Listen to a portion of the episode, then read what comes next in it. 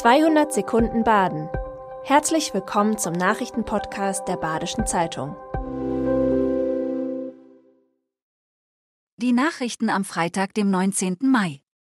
Die SC-Fußballerinnen sind Wolfsburg im Pokalfinale mit 1 zu 4 unterlegen.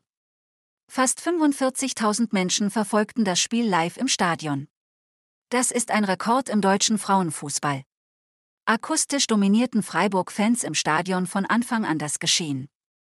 Das Tor für Freiburg machte Janina Minge per Kopf. Das reichte aber nicht aus, um das individuell stärker besetzte Team mit dem vermutlich größten Etat der Liga zu besiegen. Für Wolfsburg ist es der neunte Pokalsieg in Serie. Die Mittel für Wohnraumförderung in Baden-Württemberg für 2023 sind aufgebraucht. Das Interesse nach Finanzhilfen für sozialen Wohnraum übersteigt die bereitgestellten Mittel. Betroffen ist sowohl die soziale Förderung von Mietwohnungen als auch von selbstgenutztem Wohneigentum. Zwar können Interessierte weiterhin Anträge stellen, in vielen Fällen könnte eine Bewilligung aber erst nächstes Jahr erfolgen.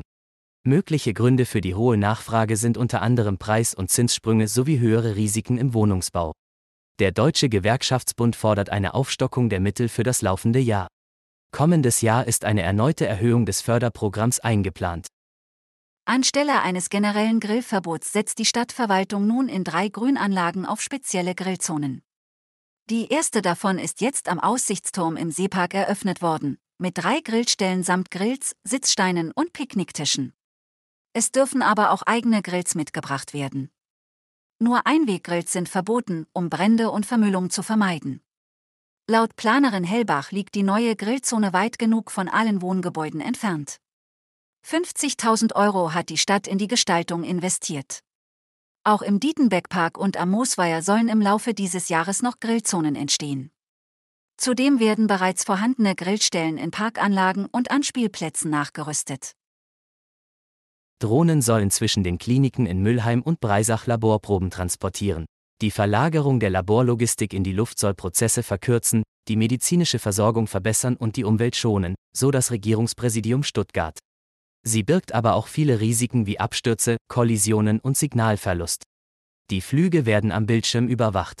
Ihre Route wurde zwar sorgfältig ausgewählt, um Probleme zu vermeiden, viel hängt aber auch von der Technik selbst ab. Die Drohnen werden mit einer Flügelspannweite von 3 Metern in 130 Metern Höhe fliegen. Laut Betreiber sollen sie weder vom Boden aus sichtbar sein, noch laute Geräusche machen. Störgeräuschsender sollen lärmende Jugendliche mit einem Piepton vertreiben. Die Sender werden in einigen deutschen Städten und anderen Ländern in Europa eingesetzt. Städte wie Freiberg am Neckar versprechen sich davon Vandalismusabwehr und Prävention von Lärmbelästigung. Vertreter der Jugendarbeit schlagen hingegen Alarm und sehen die Maßnahme als pädagogisch kontraproduktiv an. Auch kritisieren sie, dass die Jugendlichen in die Lösungssuche nicht einbezogen würden, sondern lediglich vertrieben werden sollen. Das akustische Signal, das die Sender abgeben, liegt nach Angaben des vertreibenden Unternehmens im Bereich zwischen 16 und 18 Kilohertz. Es ist demnach nur von Personen bis etwa 25 Jahren hörbar. Das war 200 Sekunden Baden. Immer montags bis freitags ab 6.30 Uhr. Aktuelle Nachrichten rund um die Uhr gibt's auf der Website der Badischen Zeitung badische-zeitung.de.